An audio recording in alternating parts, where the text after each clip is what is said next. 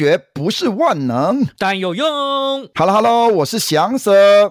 Hello，Hello，我是纪凡。很高兴又回到我们这个 Two Money Lovers 的空中现场，太开心了！哇，今天太开心了！哎，每次开心的原因啊，当我们本身录就很开心，来更开心是我们会有 guest。对对，没错没错。哎，我们这个 guest 今天非常的特别哦，因为我注意到前一阵子，哎，你这个翔 Sir 这个人哦，还蛮有意思。他的网页上出现个什么大硕祥品这样的一个，我自己我自己取的大硕祥品呢。我有注意到那个榜单哦，横跨台政。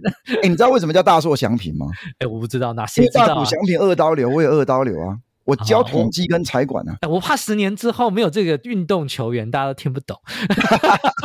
不会啦，大过大硕祥平必然进名人堂的啦。十年后还是好好。那我觉得比较特别是，你的学生不仅是横跨各个名校，现在已经横跨全世界，是不是？啊，对对对对。我与有荣焉的他们是是美国顶尖名校的博士生哎。哎，我就我跟你讲哦，当一个老师。觉得最开心的一件事情哦，是教出了学生青出于蓝胜于蓝，这是当老师最大的成就感哦。哎，你教出学生干掉自己，这个是第一流的老师哎，肯定肯定啦。对，美国顶大他特别要求说不能够泄露学校名称，害我每次都一直乱猜是不是 H 大，好不好？我 我就乱猜。好，那我们就欢迎瑞。嗨，大家好，我是瑞。那你自自我介绍一下好了，你看要怎么自介？帅哥介绍一下。好，大家好，我是瑞，我现在在呃外国的大学啊就读经济相关的博士学位。啊，太谦虚了，就是经济啦。低调低调也是低调也低调啊，低调相关相关相关。哎，那我们今天这个要为什么我们今天要请一个国外留美的博士生啊？哎，他好像也在审论文了，马上就要拿到博士了哈。对对对。那他这个为什么要找一个？念经济的博士啊，来来弥补我们这个可能有点不足，因为我们今天要来讲一个比较关于经济上比较 puzzle 的问题，值利率曲线倒挂的问题，哎，利率倒挂。对，因为因为我这个这个题目其实严格讲是翔 Sir 建议的啦，我是百般不情愿啦。第一我不懂，呃我也不知道怎么讲。但翔 Sir 如果觉得可以讲，那一定要请专家来给我们助阵，不然我们太胡烂了。哎，我们先简单介绍一下为什么利率倒挂总是会引起大家这么多的呃关注哈？因为为什么？因为我们一般直利率曲线，我们认为是正常，也就是短期利率比较低。长期利率比较高，在人类金融史上，这是属于正常的状况。就正常都是，哎，我们短期短期，如果说我们借贷短期的话，利率比较低，比如说短期利率是两 percent、三 percent，哎，但是我们一次要借贷十年的话，哦，利率可能会是呃六 percent、七 percent，是不是？是不是应该理解成说，时间越长，风险越大，要求的 risk premium？会越大，我可以这样理解吗？哦、对你这个讲的应该是一种所谓的、嗯、呃流动性偏好理论。哎，我们请瑞来解释一下下好了哈。哎，不要讲的太深哦。哦，好，对对对，我怕这个博 美国博士讲太深啊。不不不不，好，就如罗纪凡刚刚讲讲的嘛，就是说你时间越长，哦，那你这个未来的不确定性越高，所以相对于来讲，你要补贴你的这个贴水就要越高。其实简单点就是这样子。好，好，好，好。哎哦，因为越长它会有不确定性，比如说我买一个很长期的债券，那过程当中我握有这个债券，哎，大家应该知道利率走升，债券价格就是跌嘛；利率走跌，债券价格就是涨嘛，对不对？那我一个长期的债券在手啊，过程当中利率涨涨跌跌，我债券价格就涨涨跌跌，我睡不着觉啊，这个就是风险啊。没错，没错，没错，没错，没错。而且另外还有一个就是通货膨胀的风险哦，明天的物价你可能觉得很好预测，但是有道理。十年后的物价你怎么知道呢？对不对？对对对对对对对对。哎，这个都蛮直觉的。哎，我们其实呃希望用一些比较直观的方式，但是正确的知识传达给我们的听众嘛。另外一个流行的理论就是所谓的预期理论哦，因为长天期的利率是短期利率跟未来利率的平均值。如果你一次就要借贷很长的时间，当我们要考虑到未来利率的变动来把它一次纳进来，比如说你一次就是十年的借贷关系，那当然我们不能只考虑短期的利率，我们要考虑未来九年的利率是走升还是走跌。如果市场上大家普遍预期未来利率是走升的话，那既然未来利率是往上走的，我们一次借贷长天期的话，是不是它就应该比短天期的利率稍微高一点比较合理？因为我们纳入未来利率走升的预期嘛，所以这是另外一种可能。为什么长期利率会高于短期利率的一种可能性？但是这种正确的这种形态有时候会被打破，是这样吗？哦，对，就是说，因为一般普遍大家都是所谓的正斜率。那因为大家就是我们刚刚讲的那些风险溢酬，所以导致我们持有长期的债券或者是长天期的一个借贷关系利率比较高，但在某一些的时候会出现利率倒挂，也就是在短期的利率是高，长期的利率却是比较低的状况。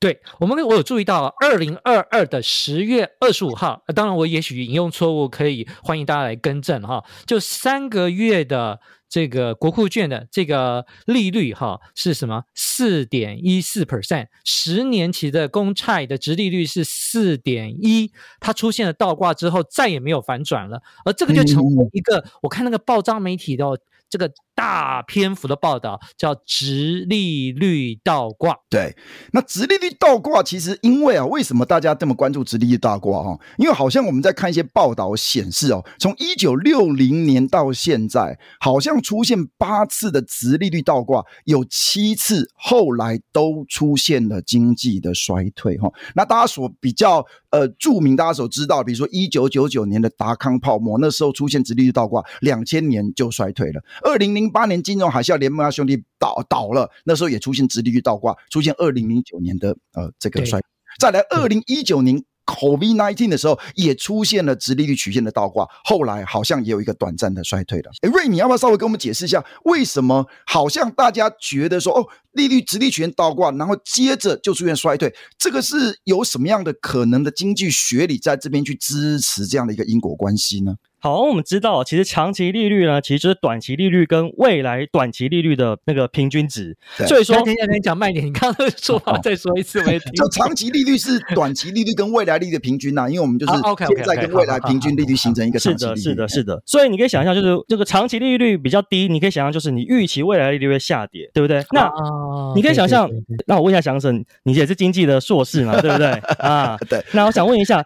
在经济不好的时候，政府会想要升息还是降息来救经济？对对，所以说，如果你预期未来预利利率会下跌的话，代表你可能预期未来政府要降息救经济，所以代表你预期未来。其其实也有可能说，嗯、哦，现在好像因为升息升的，大家都觉得到头了嘛，对不对？哦、也许未来这个开始有一点这个这个通膨被克服以后，也许开始觉得哦，景气开始有点下滑的状况之下。政府会慢慢慢慢降息，所以当你预期未来降息的时候，那长期利率当然就会一直被往下压了。这是一种说明方法。不不过，我觉得我稍微补充一下，这个我可能有不同的观点了。当然也，你们大家也可以来补充一下。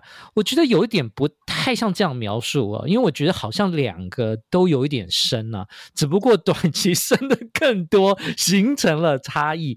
有时候好像是对我理解是这样，因为你仔细看哦，哦其实长期也有升哦。只是短期升的实在太陡了。是的，那你可以想象，就是短期利率它升的话，就是它升一百发，短期利率就直接就直接升上去嘛。但长期利率是短期跟长期的平均，所以平均下来的时候，短期利率的升幅在长期利率上就没那么严重。那这就像您刚刚讲的，就是说短期利率上升的时候，长短期都会同时上升。但是呢，长期利率升幅会稍微小一点点啊。嗯，OK。哦，因为未来会怎么样，可能还在不确定当中。但现在因为大政府要抗通膨嘛，所以呢，一直拉利利率，当然拉都是短期利率啊，所以短期利率很高，这都是很正常的一个现象。是的，是的，是的，是的。哎，那为什么好像过去几次这个利率倒挂都会出现，后来好像导引出一个所谓呃经济不景气的状况？有什么样的经济学理？或者说有什么样简单的推论可以跟听众分享一下吗？好，那这时候我们就要引用之前翔 Sir 介绍过的 Fisher Equation 啦。OK，有有听节目，有听有听节目，有听节目，来宾来还是要做点功课的啊。太，好，太好。好，所以说未来利率下降，你可以想就是预期通货膨胀率下降。好，那我又要再考一次两位经济硕士啦。好，是是是是。请问一下，经济好的经济不好的时候。你觉得物价会上升还是下降？哦，下降，下降。是的，因为大家都不买不买东西嘛，所以物价当然就会下降。所以你预期通货膨胀率下降，代表你预期未来的经济会走缓啊，没错。所以这就是一个可能原因，因为你预期未来经济走缓，所以你预期未来通膨率下降，而造成未来的这个那个利率的预期也下降。还有另外一个可能原因就是，我们大家讲知道，现在银行的放贷非常非常的重要，银行其实都是收短的，对，都是收短期的存款，然后放贷长期的借款，对，没错，没错，所以说，当长期利率高于短期利率的时候，银行就可以收中间的利差来当他们的利润。对，对。那么今天这个殖利率倒挂，就是这个长期利率跟短利率反转的话，对银行非常不利，银行就没有利润了。对对，那他。因为他们好像都是这个放出去，比如车贷、房贷都长期的嘛，但他收的一些什么活存都是短期的嘛。对，没错。所以说导致如果你是倒挂的话，会使得让银行压缩。哎，我们最近好像就看到有一些美国的银行倒掉了，对不对？是的，是的，就会造成一些流动性比较差的银行，它会出现这个有时候瞬间会出现这个运作的问题。对啊，那运作问题，你看，那为什么这银行体系如果真的出了问题，说不定它有一个外扩的效果，导致哎，对真正实体的经济也有可能就此产生一些不良的影响。比如说，哦，有些人的存款哎就消失了，如果说政府没有去担保的话，或者说一些对，那有可能这些人可能受到伤害，那就会。影响到实体经济去了，嗯，是的，是的，是的。哎，那我我想，我想哈，因为我我觉得我们的听众真的都很优质啊。我们其中有一个听众特别蛮妙的，在我们这个啊 at AP Core 的这个 line 里面呢，特别跟我们建议，他说我们可以大量引用一些的 Planned Money 这个 podcast。那我刚刚有稍微在这个录音之前有跟这个瑞有聊天，原来这个瑞也是优质听众，他也都有听了。我都先听你们节目，再听 Planet Money。啊，这这 一定要这样，一定要这样。OK，那我觉得我我无意间有听到，我们也是做一点功课啦。虽然我这个不 不心甘不情愿来聊这个议题，但是我有注意到，二零二三年四月四号哈，这个也就是我们说这个利率倒挂的一个。这个指标的发明人呐、好，这个号称叫 Mr. Yield Curve，Mr. Yield Curve，YC 先生，直立率曲线先生，哎，对对对，哎，我发现主持人就给他这样问，他也这样子很自然的回。就好像你叫我大硕祥平，我也觉得哦很自然啊，脸不红气不喘就这样接受了 啊。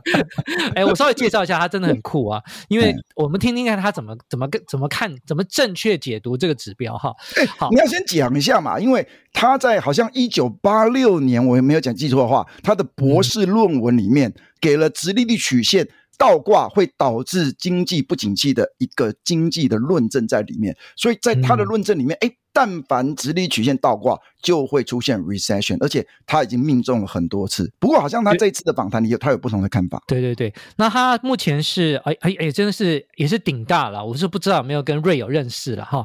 这个 顶大，我认识他，他不认识我了，那就算认识啦，认识一半而已这样子。好，这个美国 Duke Duke 的这个经济学者啊，蓝魔鬼。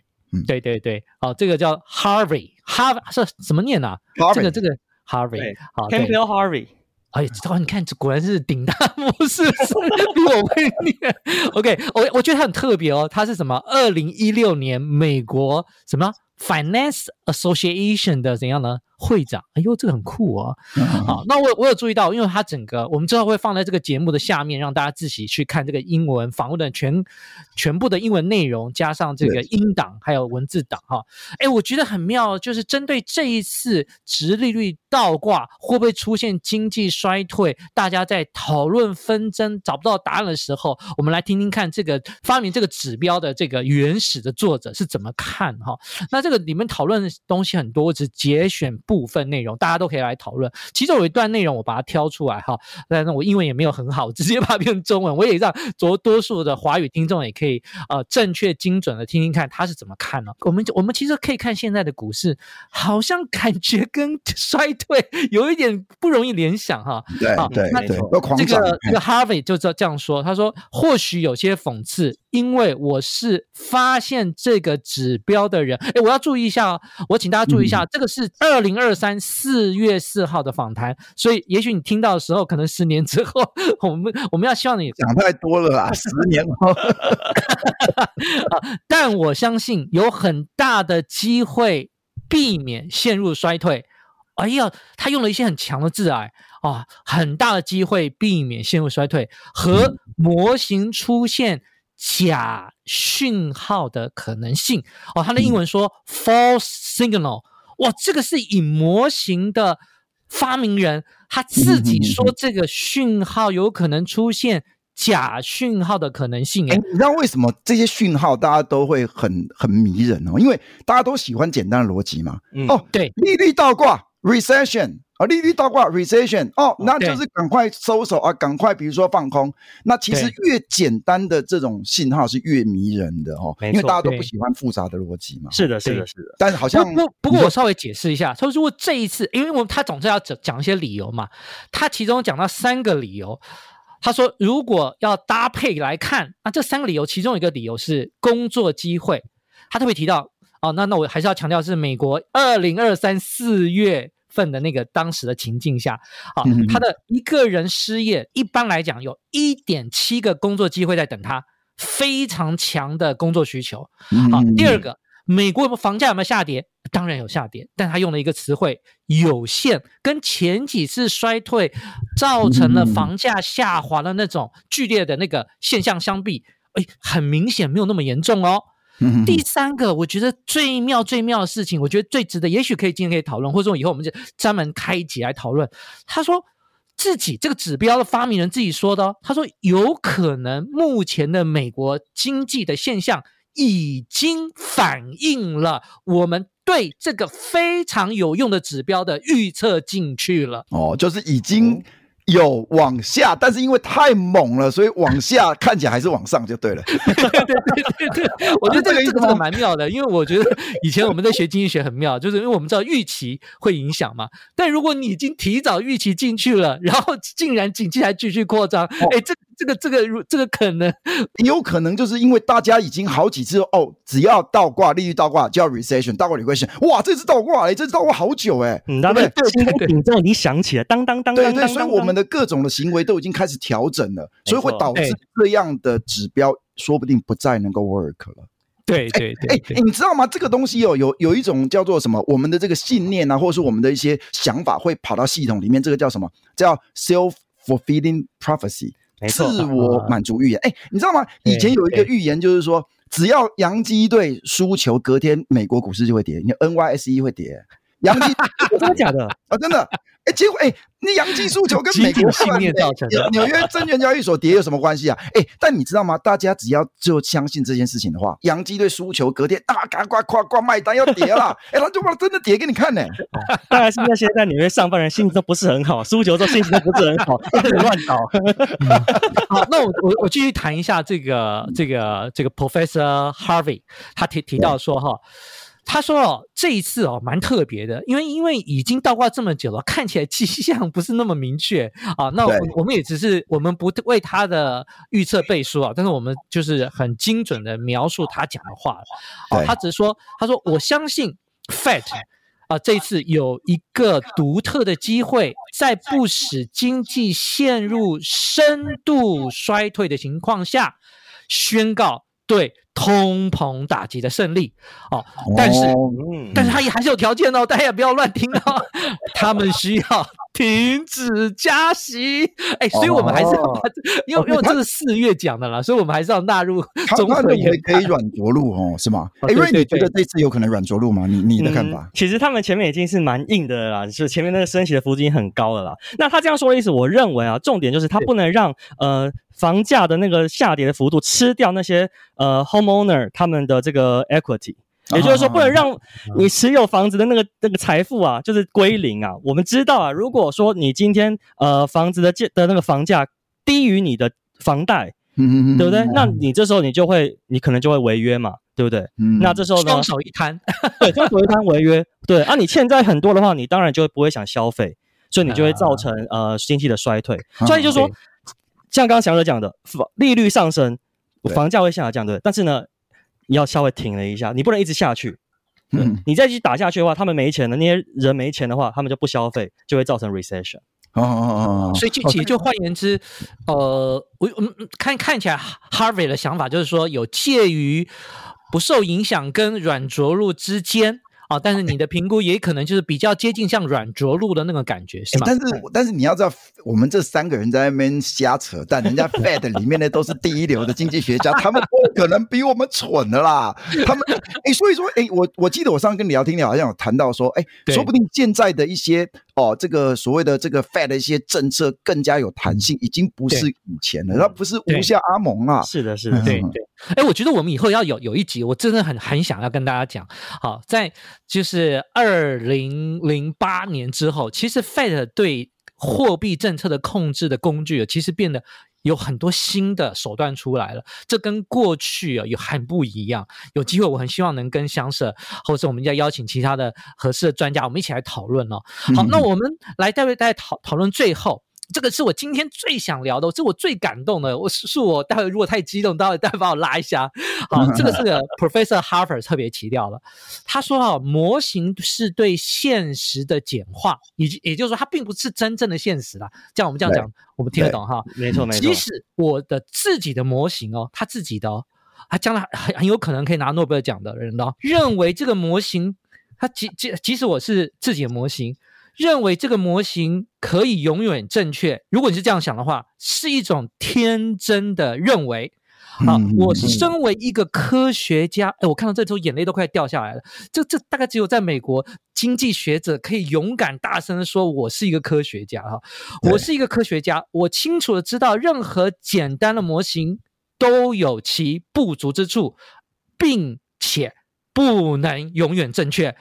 哇，这句话写的超级震撼，超棒，超好。所以说他他宁愿追求的是真理，而不是去捍卫他过往自己在博士论文所创造的模型，对吧？甚至降低他拿诺贝尔奖的机会。他也不介意耶，因为这是科学为追求真相为荣。瑞跟我们分享一下你在美国读博士，哎，那些老师他们的心胸或他们的这个 mindset 是怎么样？简单跟我们分享一下。嗯，我觉得就对了，就事论事啊，他也不会看你是博士生，或是看你啊还是小还是学生，懂的东西不多，这样子就看清你。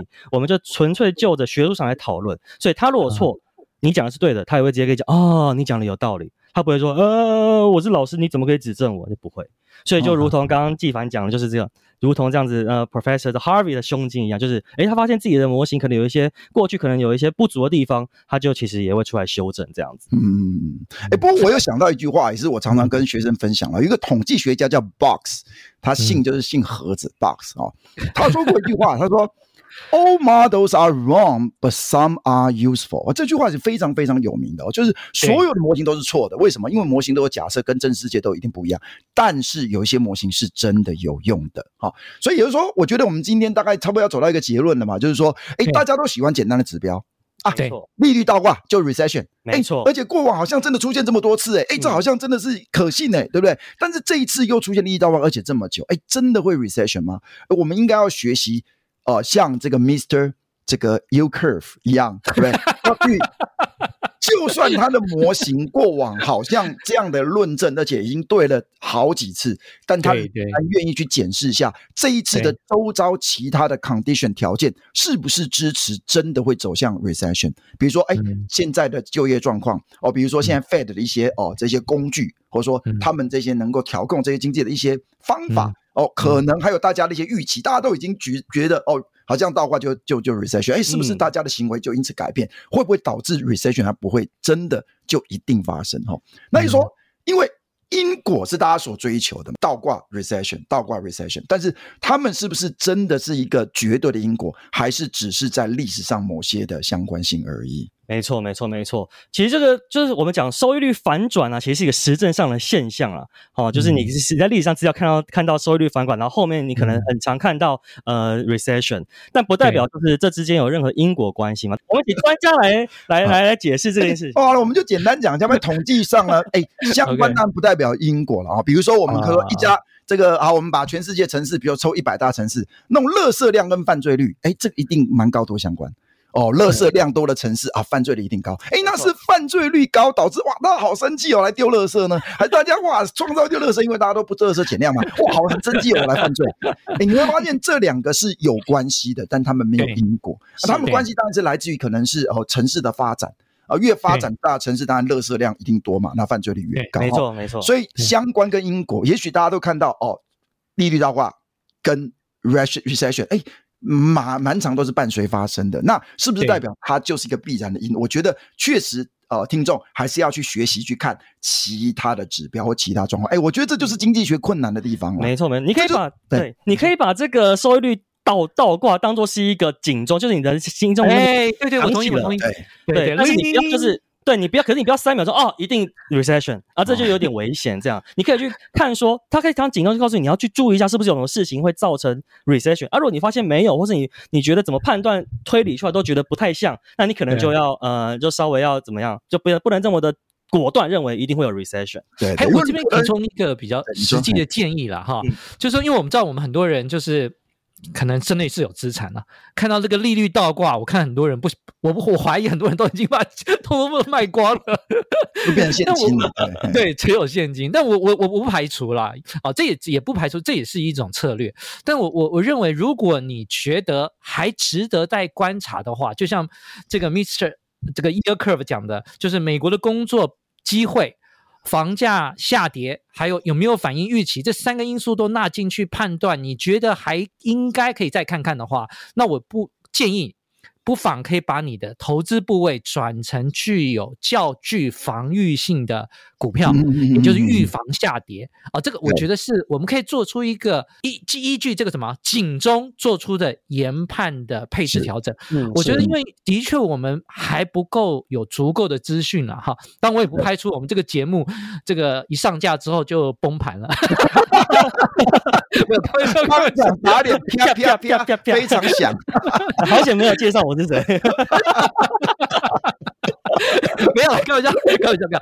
而且我也不希望让听众误以为这个指标没有用，而且不是这样解读的。因为 Mr. Yield Curve 讲到说，是因为有工作机会太好了，房价下跌有限，已经有正确的反应预期了。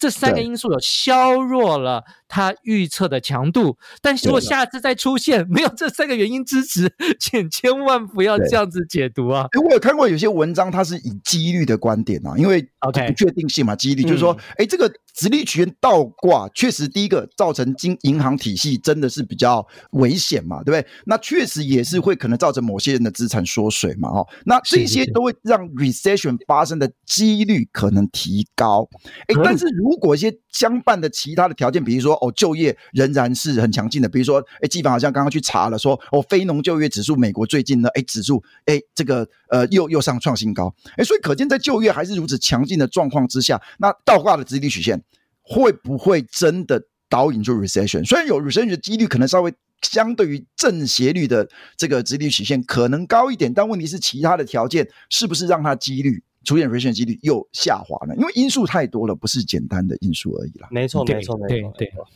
好，我我觉得我们这个节目真的很棒，因为我自己，呃，我们我在在看这个东西的过程中间呢，我自己也收获很多了。那我我相信很多人有不同的见解或不同的观点，那我非常鼓励哈，听完我们这个节目，在我们节目下方会附连结，让你可以完整听到 Professor Harvin。这个非常有机会拿到诺贝尔奖的，哦、我要不要要不要请翔 Sir 来介绍一下他怎么样有机会法？没有，我是是我我我我觉得有机会啊，没有啦，没有。如果诺贝尔经济学奖下一次要颁给财务经济学领域的话，我认为他有机会。但是因为经济领域太多了嘛，对不对？对，没有什么各种各种。但是如果财务经济学，因为财务经济学已经好久没有拿到诺贝尔奖了嘛，如果他想要再颁给财务经济学领域的话，我觉得这个他有机会了。他至少是选项 candidate 之一嘛，对对对对对。哎，但他现在几岁啊？他八十几。如果一九八六年是博士毕业的话，对，那 哦，那算一下可能对对对。好，这因为我们之之前节目有聊到，一定要颁发给活的人嘛，所以我对他的几岁很有兴趣。对对对。但我觉得这个真的是。在美国的这个他们的学术界的这些所谓求真的精神真的是很棒。我觉得最后一点时间给给这个 Ray 跟我们分享一下在美国读博士的经验。我觉得好像台湾的学生想要去美国读博士的人越来越少嘞。对，真的吗？真的吗？对你，你帮我们分享一下在那边到底读书有什么样的收获心得？嗯，我觉得这个嗯，在美国读博士或在外面读博，你当然你就可以接触到各国各式各国家的人嘛。那对，嗯，你其实你可以。可以从他们身上直接学习到他们各国不同的观点，包括他们国家的一些制度。因为有时候你看自己看书面，你不一定理解，对不对？啊，你直接跟他们聊，你会直接知道他们的状况是怎么样。然后再就是你在国外那些厉害老师真的很多，而且他们其实很 open minded。哦，你跟他们聊就是聊聊过之后，你会发现你的开你的心胸的开阔程度啊，跟收获其实是蛮不一样的。我觉得呃，不虚此行，不虚此行。真的，因为我觉得在台湾，可能有些学生会觉得说啊，你冒犯到老师，哦，你得罪了方丈啊，对不对？得罪方丈，得罪了方丈就该遭了啊。但是我觉得真的是在这种真的，其实你觉得更第一流的学者，其实是更 humble 的。啊，是的，是的，是的。而而且我我我最后我也想补充一下，我觉得因为这也是我们这个节目的初衷啦，就是我觉得美国是真心认为科经济学是科学领域的一支，哎，所以我觉得台湾这个观念好像还没有这么，哎，对，为什么？我自己是年经经验所的，我在经验所我也都被洗脑啊，我们经济学可是社会科学的王者啊。我觉得社会科学迷人的地方就是在于它呃有人的因素存在，是有太多的确定性。那你也不可能把人的所有面向都纳入模型或纳入什么模拟啊、呃、一个实验里面，所以它的呃，我觉得这个入很入世的这个部分是我觉得它很迷人的地方。对对，所以我们代表我们的 Too Money Lovers 可以一直录下去，永远都有话题。只要有人就永远有话题。哎、欸，我觉得，哎、欸，我觉得那个小四，小四，我要打岔一下。你，你，那不是说你好像说 "It's very dangerous" 怎样？看怎么样？怎么样？你，你，你，你可以把那个那段描述一下。你随时 cue 我，我都不知道你在讲哪一段啊。不是你，你，你翻译成中文就好了。就是说，这是很危险的。如果你只把它怎样？不是啦，我就是我们一直讲的嘛。就是说，其实我们今天大家差不多可以来 take home message，对，对，对，对，对不对？就是说，我们一直都在追寻一个很简单的指标。哎呀，尤其芸芸众生最喜欢说啊，出现什么 signal，我就是这样啊，只要有一个 A 就是 B。哎，这大家都在追寻这种东西啊，因为这种东西最简单了，利率倒挂，recession，小心现金为王。哎，结果这一次。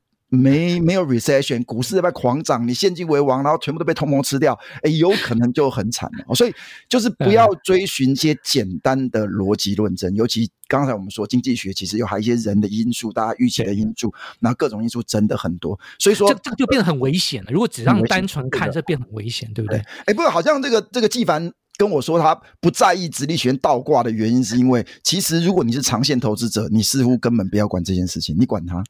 对对对，等我们以后我们可以再聊，因为我是超长线投资者，因为我就觉得这根本就不重要，但是不不不是，因为这有点类似，我觉得我我不知道这样讲对不对啊？就这边有这个这个美国顶大博士生，如果讲错要更正我一下，因为我觉得哈，我在意的是经济实质的成长跟它的。很多重要变数是不是真的有进步了？那个都小幅的波动，我们也许就长线投资不是那么重要了。好，那这是我的观点了。好，是是是。好，我们觉得时间也差不多了，不能在这这一期不能拖得太久哈。好，那么我们就哎跟我们听众说个拜拜吧。如果说你真的有兴趣想要哎出国去美国读博士，哎想要跟我们 Ray 有一些聊一下，到底出国有什么样要注意的，嗯、那也欢迎在。大叔，我们这个呃，To My Lover 下面留言呐、啊，跟大叔联络，那我也许可以介绍 Ray 给你认识，你们私下哎去问一下在美国读博士的一些细节了。好，那我们就跟大家说声拜拜喽，拜拜拜拜拜拜。